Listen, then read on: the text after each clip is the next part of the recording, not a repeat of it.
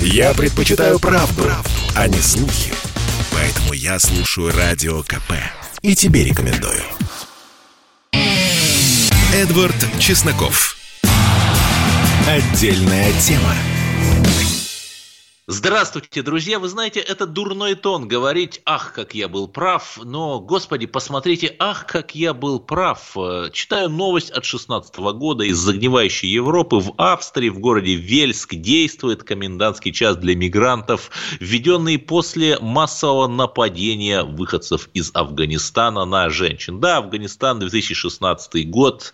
Ничего, по сути, не меняется. Есть хоть какие-то константы, и это прекрасно. Во время фестиваля проходившего тогда под Вельсом в Австрии жертвами сексуальных домогательств стали 17 девушек. Ну, ладно, 16 год, а теперь угадайте, какой австрийский город у нас на повестке сейчас. В городе Н введен комендантский час для командированных вахтовиков, ну, мигрантов, то есть такие меры были приняты из-за частых массовых драк с местными жителями. Э, да, им теперь, мигрантам, то есть нельзя покидать э, свое общежитие с 10 вечера до 6 утра. Что же это за город Н? Это город Нижнекамск, Республики Татарстан. И да, у нас есть один человек, мы называем его мистер Икс. Это человек, который не должен быть помянут. Он съел уже Казань, съел Москву, сейчас ест Россию. И, может быть, это мистер Икс, учитывая его национальность, и является тем самым человеком, который подвергает институциональному угнетению татар. Это интересный вопрос. Я предлагаю обсудить его вместе с нашим постоянным экспертом, русским журналистом, публицистом Андреем Афанасьевым. Андрей, здравствуйте. Ну вот как можно прокомментировать эту грустную на самом деле историю из, из, из Нижнекамска, где вводят комендантский час для мигрантов? Ну, э, наши элиты ведь э, давно стремились обеспечить нам европейский уровень жизни – а, наконец-то мы этого достигли. Мне очень радостно и приятно. Мы можем всех поздравить. Я сначала думал, Эдвард, что речь пойдет о знаменитом австрийском городе Нойенкирхен, но э, в итоге все-таки, да, это оказался город в Татарстане, Нижнекамск.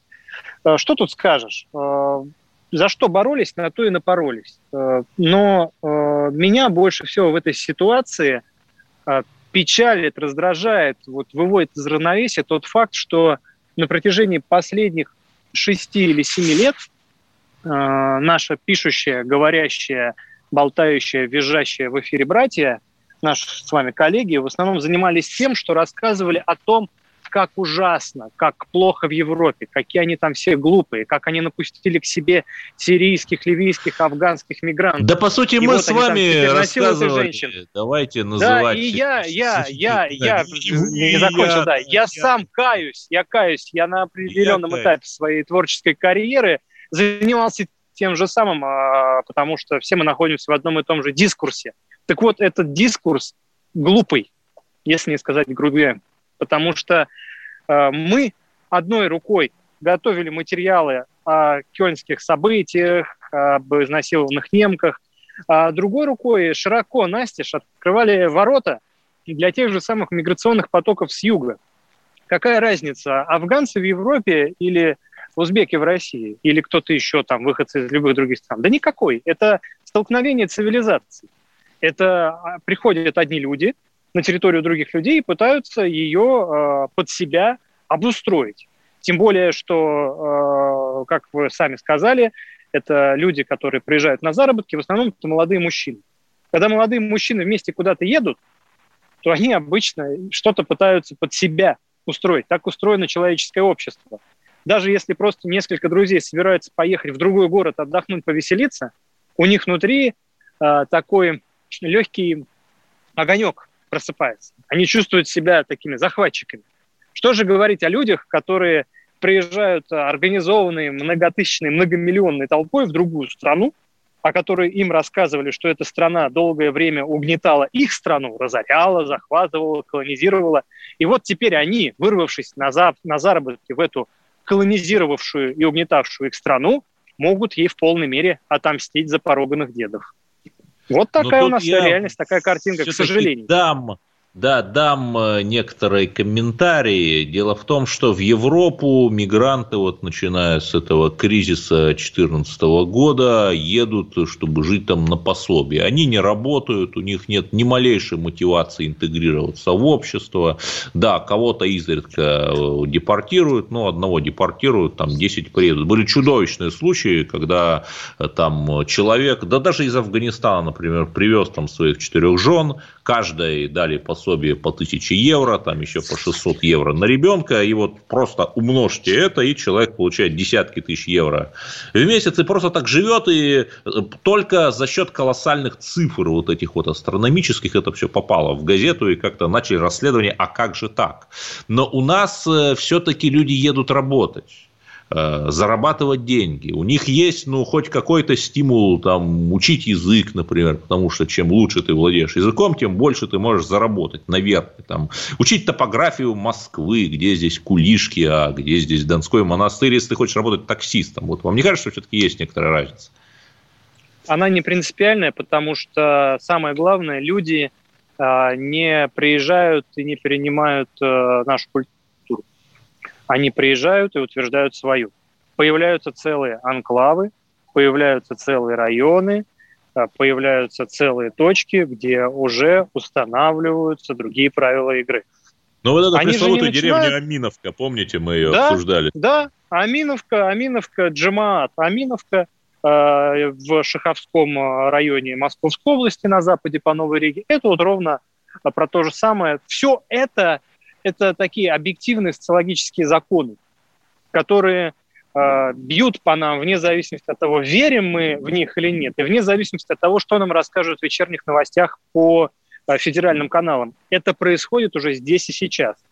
Причем я не склонен обвинять э, в этом процессе исключительно приезжих. Они делают то, что им позволяется. Они приезжают туда, куда их пускают. Они же не лезут через э, заборы с колючей проволокой, к нам в Россию. Как, например, лезут э, в Сеуту и Мелилью, в испанские эксклавы э, африканские мигранты, африканские легалы. У нас нету никаких границ. Все флаги, в основном южные, в гости будут к нам.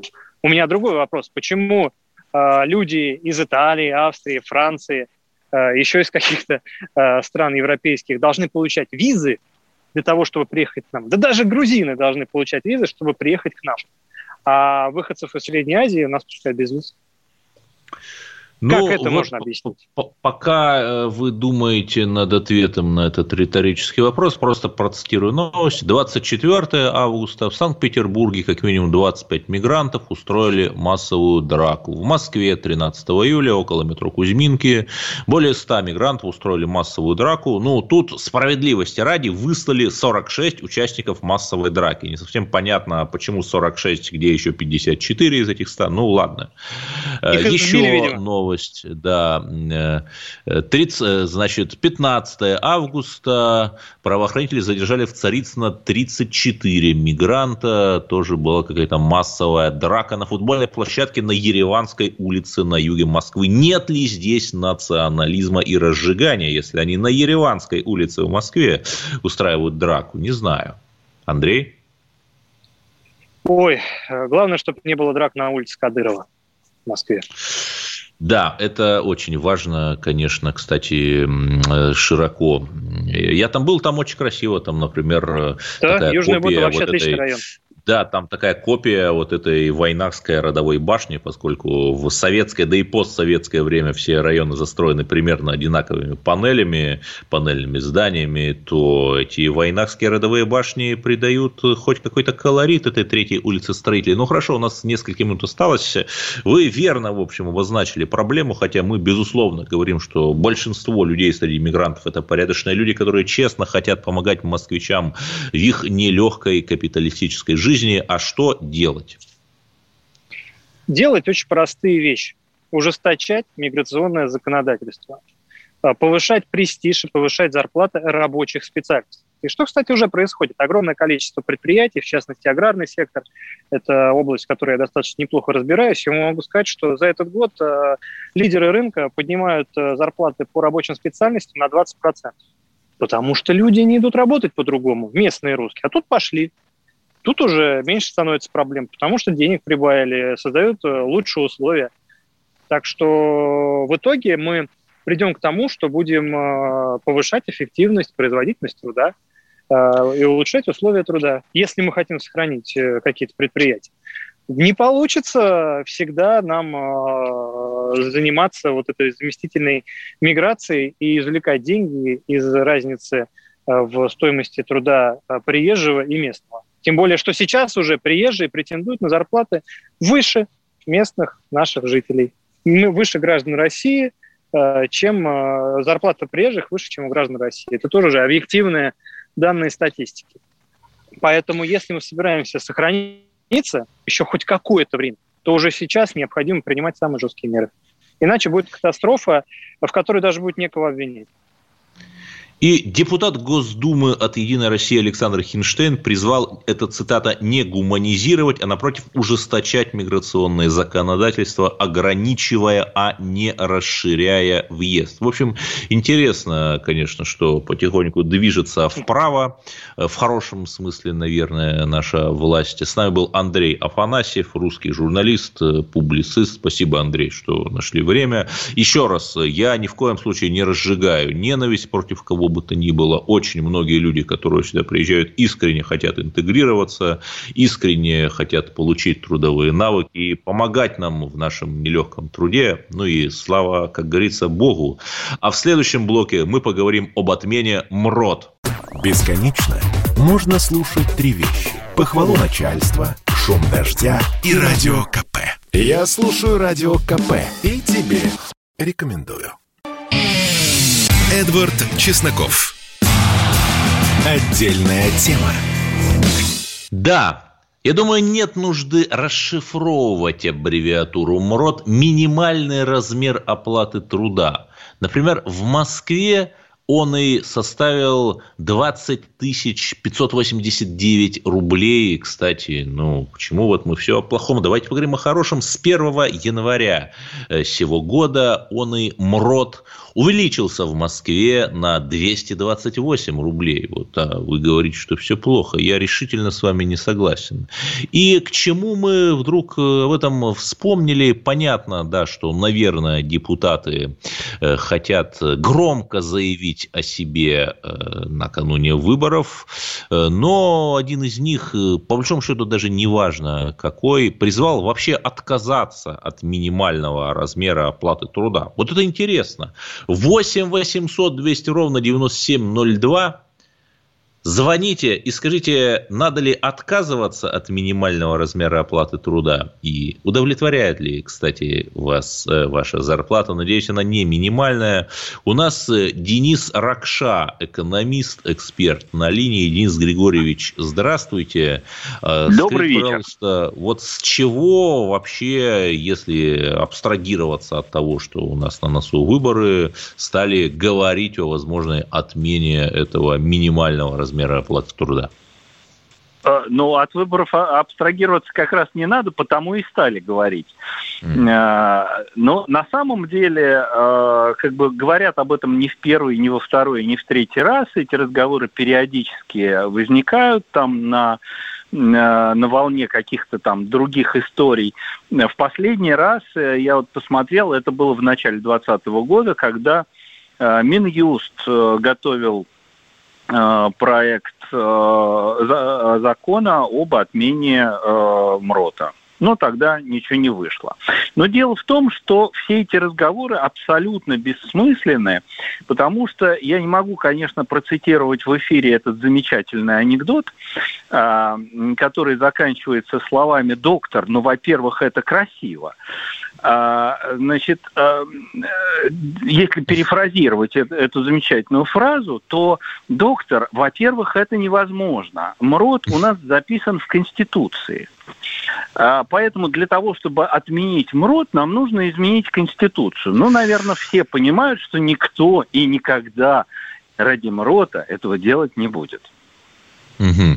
Ну хорошо, а если абстрагироваться, опять же, от Конституции, от дня выборов, а какой-то экономический вообще смысл есть? Э, у нас ускорится экономика, там станут люди жить богаче, если мы отменим МРОД? Нет, экономического смысла в этом нет. А, его можно заменить э, на, например, э, прожиточный минимум. Ну вот а, это, кстати, вот, и предлагал но... Николай Арефьев, который депутат. Да, Просто да, в чем да, смысл да. замены? Ну, да, многие эксперты предлагают заменить на почасовую оплату. Да большого смысла в этом нет на самом деле. То есть а, нужно будет переписать огромное количество документов, принять поправки в Конституцию, а результат будет тот же самый. Ну, вы назовете то же самое другими словами. Смысла в этом не будет никакого. То есть на самом деле, ну, как бы вот э, депутату из э, комитета по экономической политике надо бы какими-то, наверное, более осмысленными вещами заниматься, чем вот замены одного термина на другой. Вот. Они немножко по-разному считаются. А, МРОД считается от э, медианной зарплаты, прожиточный минимум считается Ой, от медианного а медианная дохода. зарплата это какая? Мы не знаем, допустим. А, ну вот если на пальцах, то берется все население да. страны, которое получает зарплату. А, вот, и делится на две половины. А, вот, а, соответственно, а, а, одна половина получает больше там не, некоторого рубежа, другая меньше. Вот определяется этот рубеж. Этот рубеж и называется медианная зарплата. То есть это, это то, выше которого получает одна половина и ниже которого другая половина. Так вот, медианная зарплата у нас значит, от этой медианной зарплаты 42% это МРОД. Угу. Вот. От, такой же, от такого же медианного дохода, то есть это уже люди, которые не зарплату получают, а любой доход, да, от такого же медианного дохода считается э, прожиточный минимум тоже в процентах, там 44,2, по-моему, процента. Вот. И, собственно говоря, в абсолютных величинах МРОД и прожиточный минимум не очень сильно отличаются друг от друга. А, там прожиточный минимум чуть-чуть меньше, там на 90 рублей, по-моему, в этом году меньше МРОТа. Вот, гораздо более осмысленным было бы э, ну, не было бы, а оно и есть на самом деле, применение региональных МРОТов. А, потому что при, при том, что вот э, федеральный МРОТ сейчас 12 тысяч там с чем-то, а московский, например, э, около 21 тысячи. А, то есть Хорошо, а региональные а применение, МРОТы, применение региональных МРОТов для чего? а для региона. То есть э, в регионе нельзя выплачивать зарплату ниже регионального МРОТа. Если региональный МРОТ ниже федерального, то ориентироваться работодатель должен, должен на федеральный. Ну, то есть на тот, на тот из них, который выше. То есть, грубо говоря, московский работодатель все равно ориентируется не на федеральный МРОТ, а на региональный. Угу. То есть э, привязать да. именно не к федеральному, а к региональному в эти выплаты. Ну, он, он, он, он и так сейчас, а они и так сейчас привязаны. К федеральному МРОТу привязаны э, всякие социальные выплаты, типа там больничных, э, пособий по беременности, вот, вот таких вот. Э, вот. А зарплаты к региональному. Они Хорошо, сейчас уже самый... то есть тут ничего менять не нужно. Да.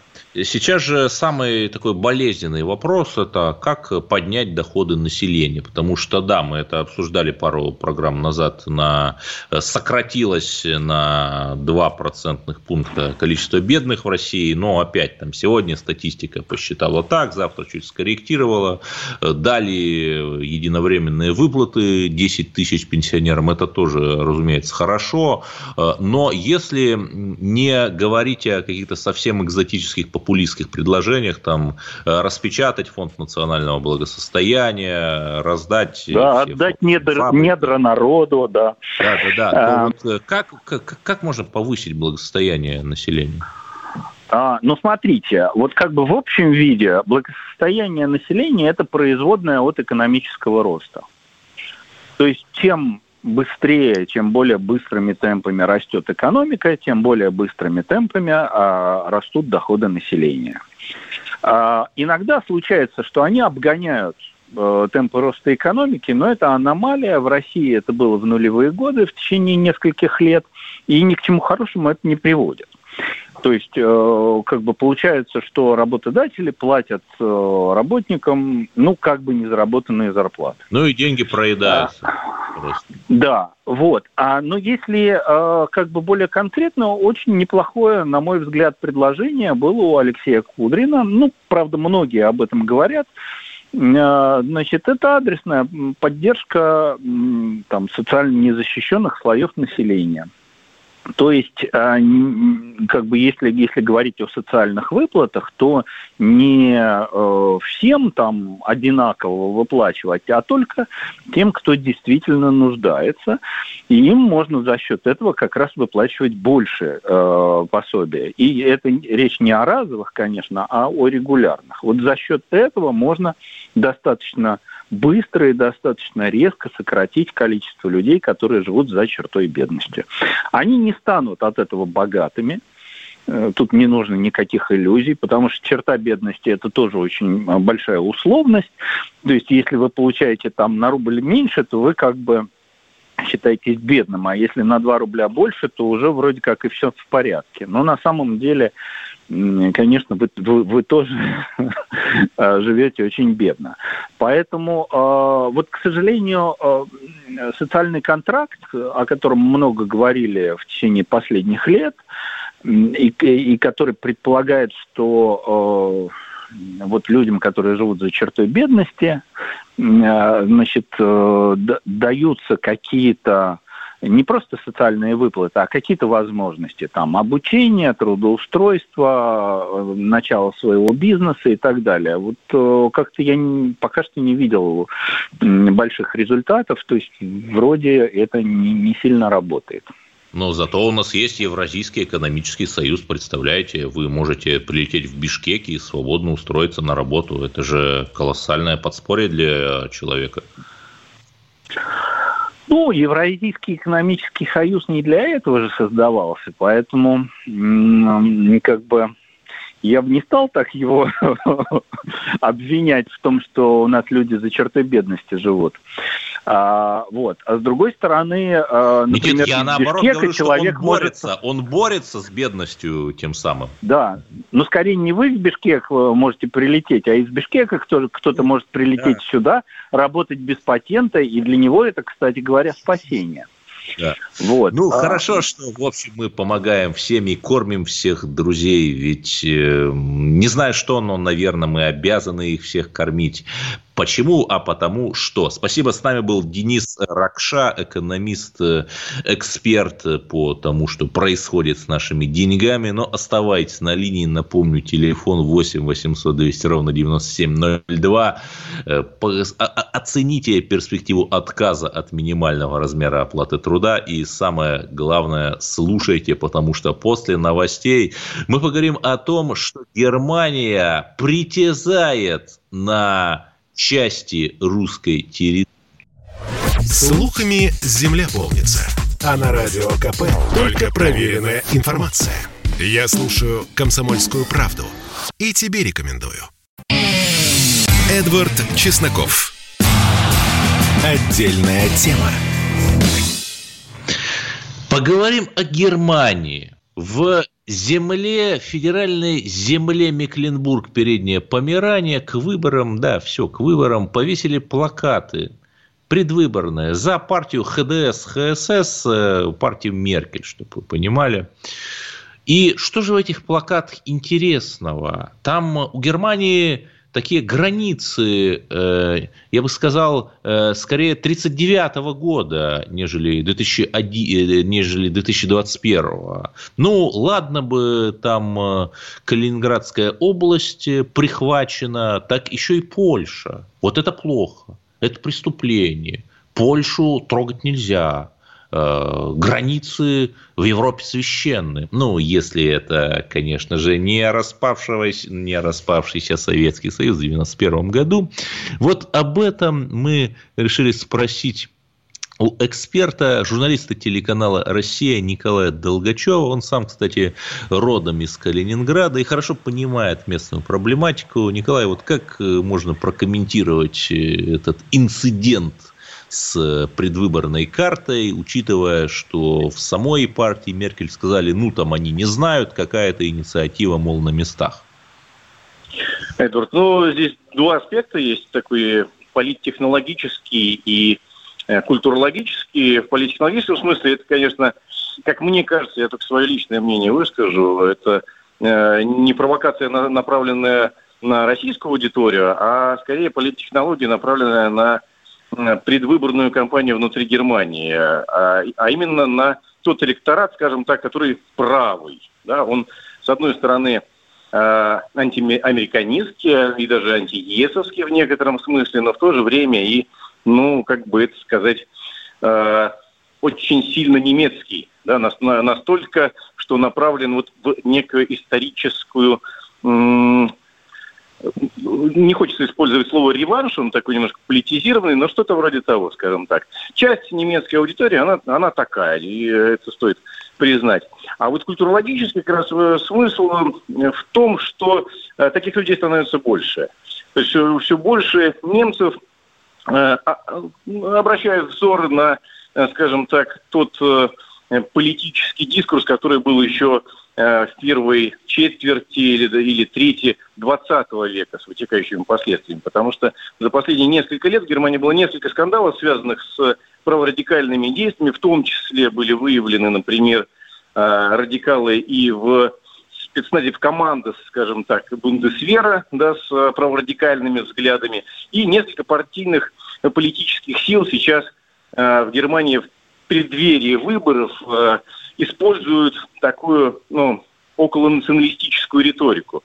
При этом, э, э, по всей видимости, объем вот этой аудитории растет, поэтому такие шаги уже все более э, все более явственные, да, по всей видимости, какой-то части аудитории нравится себе представлять некую великую Германию с некими э, псевдоисторическими границами, и поэтому, вот, э, условно говоря, возможно, то ли само ХДС попытал, пытается часть аудитории там, от альтернативы Германии перетянуть на свою сторону, то ли, э, может быть, наоборот, их противники, учитывая там какие-то местные особенности там, электората, э, в этой земле да, федеральной. Но Мекленбург, я скажу, Мекленбург, переднее Померание, это как раз бывшая ГДР, где очень сильные позиции альтернативы для Германии, собственно, право консервативное, такое почти националистическое, и если там говоришь, что это политтехнологический трюк, то, ну, уж очень похоже на перехват электората, мол, вы националисты, а мы тоже националисты.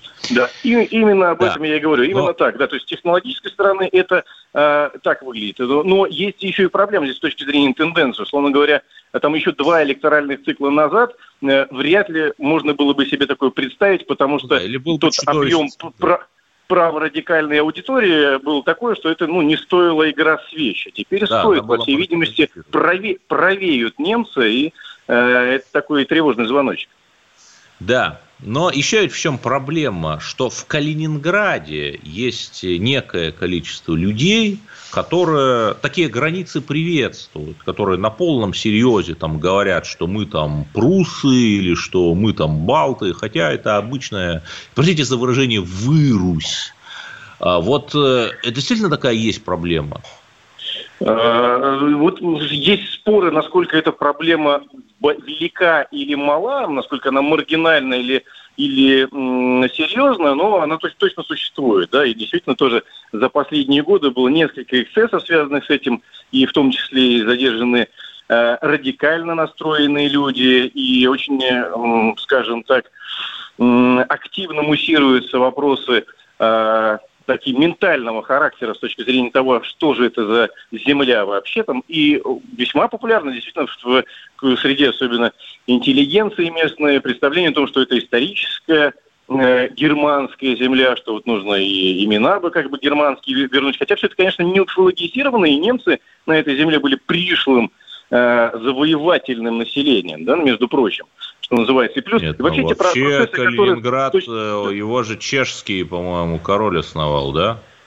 Ну, здесь отдельная песня. На самом деле он был оттакар, и, и чешской крови в нем было примерно Гулькин нос. Э, то есть это, это был э, прожемысл э, чешский, но реально германизированный персонаж, который был ну, немец по воспитанию, немец по происхождению, и еще, между прочим, герцог Австрии. Ну, никто не подумает, что герцог Австрии это сильный славянин. Он действительно происходил из чешского рода, но от чехов у него там оставалось мало что, поэтому и возглавлял немецких крестоносцев на соответственно, вот русской земле.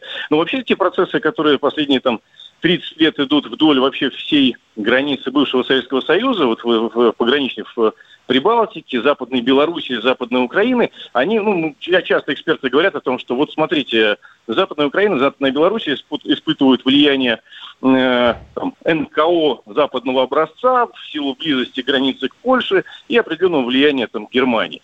Но при этом как-то не принято говорить, что, собственно говоря, Калининградская область граничит с той же самой Польшей, расстояние до Германии еще меньше, условно говоря, и НКО действуют, собственно говоря, те же самые. Ну, по крайней мере, действовали там в 90-е и нулевые годы, может быть. Ну, в общем, сейчас их влияние, естественно, поуменьшилось, да, наши процессы политические, которые идут э, вроде как э, настраивают на позитивный лад, и, но, но в то же время, вот буквально несколько дней назад министр иностранных дел Сергей Лавров говорила о э, как раз выступая в Калининграде. Идентичности, да, да, да. И то есть, условно говоря, на уровне, э, так сказать, неофициального общения, попытки э, такого влияния, конечно, есть. Другое дело, что да, официальные власти ни Германии, ни Польши, Э, и, насколько я знаю, ну, Литва там что-то бывало, что-то проговаривалось, но в целом но там официальная на власть отдельных не депутатов фриков, то есть это тоже не да, официальная да, да, позиция. То есть по- понятно, что все эти процессы, они как,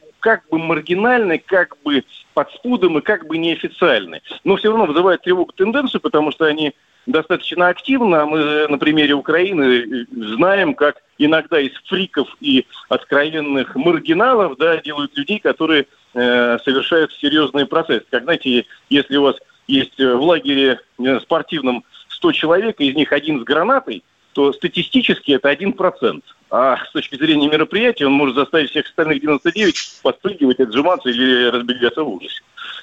Ну да, я просто говорю, повторю то, что я во вчерашнем эфире сказал. Нетолерантное меньшинство всегда выигрывает у аморфного, толерантного большинства. Вот и имеем то, что имеем. Но еще что забавно, вся эта э, интеллигенция демшизоидная, либероидная, которая так вот э, трепещет о регионализме. Ну, регионализм – это метафора сепаратизма, они уж совсем-то не полятся, не говорят. И если их спросить, хорошо, вы за регионализм, а вы тогда должны поддерживать Донецк и Луганск в их борьбе против украинских капиталистов. Но ведь нет, почему-то вот логика перестает работать, да? Странно. Ну, это ведь именно, это ведь именно вопрос идентичности. Кстати, в 2018 году был очень интересный, любопытный Э, социологический опрос, вот, честно говоря, не помню, в ЦОМ проводила или Калининградская социологическая служба, но э, там как раз людей спрашивали, кем вы себя больше считаете. И э, люди, которые называли себя мы россияне, граждане Российской Федерации, где-то около 50%. Э, треть примерно, ну там больше чуть-чуть, сказали, что мы считаем себя регионально вот э, ассоциирован, ну, в общем, калининградцами, жителями Калининградской области, ну, почти половина тоже. В общем, 3% назвали себя вообще, мы не россияне, не калининградцы, мы европейцы. Mm. Говорю, статистически это мало. Да, это интересная национальность, европейцы, да. да. При том... Статистически это мало, но это, но это люди, которые ассоциируют себя ну, с некими европейскими ценностями, идеями. Понятно, да, можно тоже, еще, это работает вот, на уровне... Вот у меня, да, можно еще сделать национальность, там, например, металлургии или водители маршруток. Ну, вполне, да. Э, на уровне там гражданских отношений понятно, как э, это происходит, потому что тоже, слава богу, сейчас действуют разные государственные программы там для, для путешествия российских э, из Калининграда школьников по регионам России, но вообще в среднем в силу географических особенностей, да, очень многие простые граждане устраивают своих детей, например, в польские лагеря.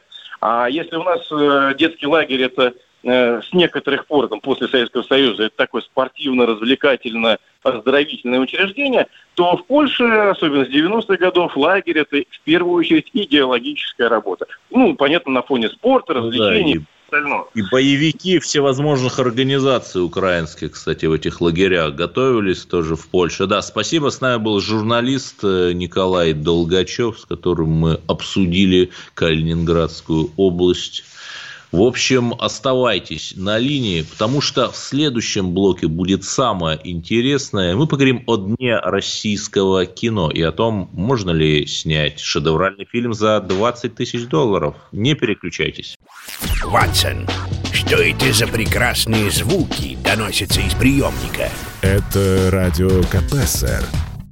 Я его слушаю и вам рекомендую. Эдвард Чесноков.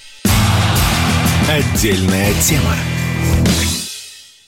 Сегодня день российского кино, главная проблема которого, что обзоры видеоблогера, кинокритика Бэт Комедианта Евгения Баженова на эти фильмы, такие как «Зоя», вратарь галактики там, и так далее, и так далее, не с тем числа, гораздо интереснее смотреть, чем само это кино снятое на госденьги. Да, есть э, какие-то определенные прорывы, там «Последний богатырь», хорошая была лента, с интересом посмотрели. Там недавно «Пара из будущего», это такая комедия, которая начинается с забавной антиутопии о Нижнем Новгороде, который пережил свое 800-летие, э, и там люди попадают в прошлое, такая лирическая комедия в духе шестидесятнических таких добрых советских фильмов.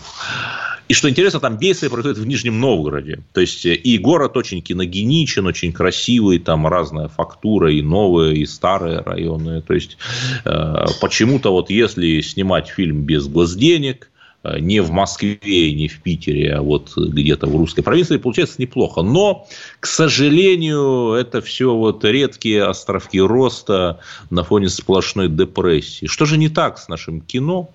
Давайте спросим у Арсения Гончукова. Он кинорежиссер, сценарист, поэт, но вы, возможно, знаете его как автора человек, как человека, являющегося автором книги «Как снять фильм за 10 тысяч долларов» и эту книгу раскупили за неделю. Правда, Арсений? Ну, в общем, да, было такое. Э, книга, книга называется «Как снять кино без денег». Э, в а. Эксмо а. она вышла, два тиража разошлись, да. Да, было такое.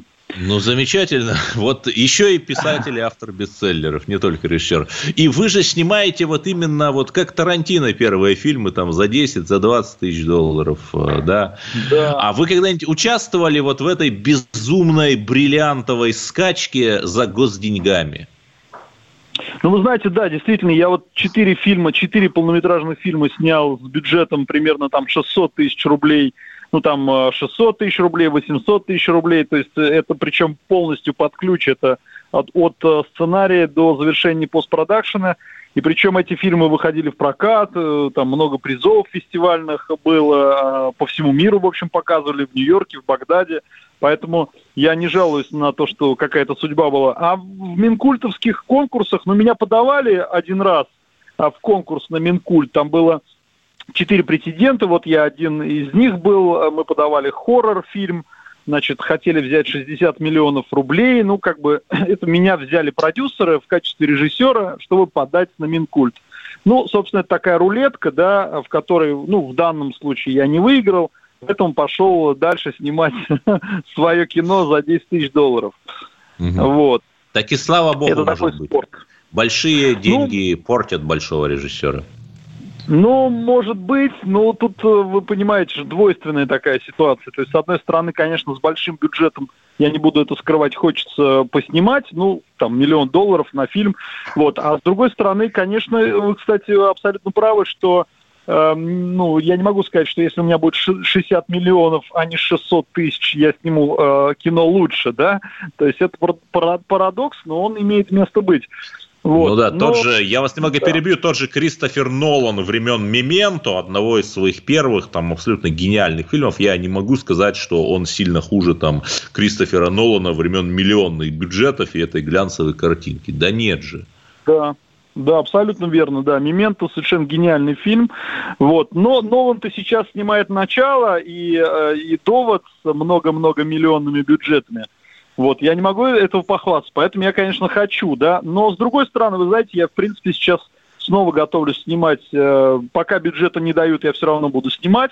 С микробюджетом там где-нибудь миллион попрошу у, у друга рублей, да, может быть, даст, может быть, два друга дадут, и снова будем снимать кино. Поэтому я все равно не падаю духом. Мне кажется, кино, оно должно расти из дворов, да. энтузиастов, да, как, как футбол в Бразилии должен, вот так сказать, я снизу думаю, кино, никто, кинодвижение. Да, я думаю, никто не будет отрицать, что нам нужно как-то продвигать патриотические ценности, но если вы посмотрите на так называемые патриотические фильмы, некоторые из которых я озвучил, там «Хрестоматийные сволочи», «Чудовищные штрафбаты», «Зоя», там э, на Париж, вот это совершенно чудовищная лента, она э, стоила больше 160 миллионов, в прокате набрала меньше 10 миллионов, вероятно потому, что русский народ не захотел идти на фильм, где показывают про приключения алкоголиков-красноармейцев – во французских борделях в 1945 году.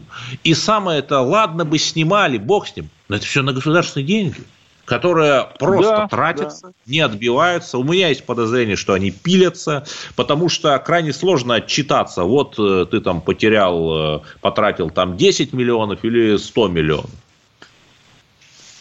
Да, Эдвард, вы совершенно правы, но согласитесь, э, что зато у нас есть очень хороший бэткомедиан, которого мы смотрим с удовольствием.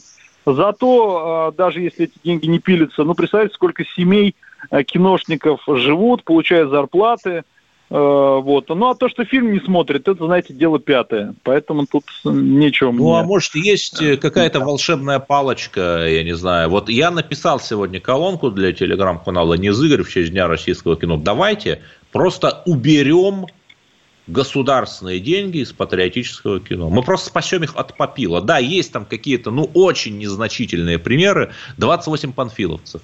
Ну, может быть, такой да. простоватый фильм, но хороший, добрый, заклепочный. То есть, там очень хорошо техника показана, танки эти все. Ну, майор Гром но... неплохой, да, такой достойный.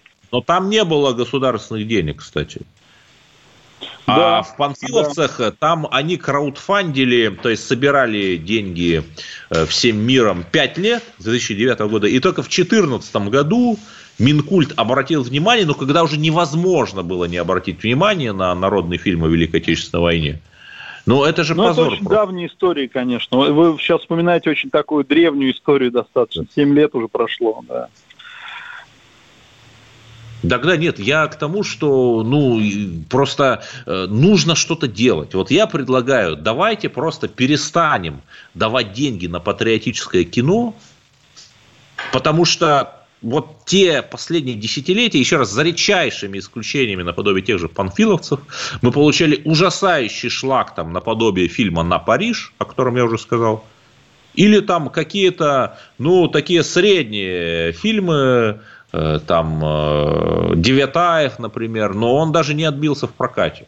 То есть, да, фильм неплохой, но он в прокате не отбился.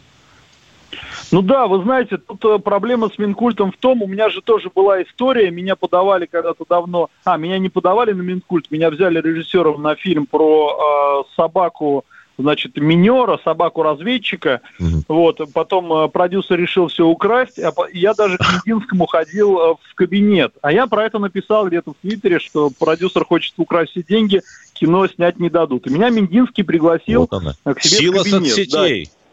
Да, я к нему пришел, но там особо толка, толка никакого не было. Я просто хочу, хочу о чем сказать, о том, что Проблема в том, что э, Минкульт, он должен давать деньги, конечно, потому что если Минкульт не будет давать деньги вообще, у нас все кино загнется, в принципе его не будет. А я вам скажу страшную вещь. В Америке нет Министерства культуры. Ну, но там вот, вот как-то где, не где... кинематограф. Но, Эдвард, вот в чем в чем она, с Америкой, с Голливудом сравнивать ничьи кинематографии ну, нельзя. Да. Просто деньги надо давать не продюсерам, а талантам. Талантам, да. а не компаниям. И вот не здесь вот сидит э, одна и та же шайка, чьи фамилии мы, наверное, знаем.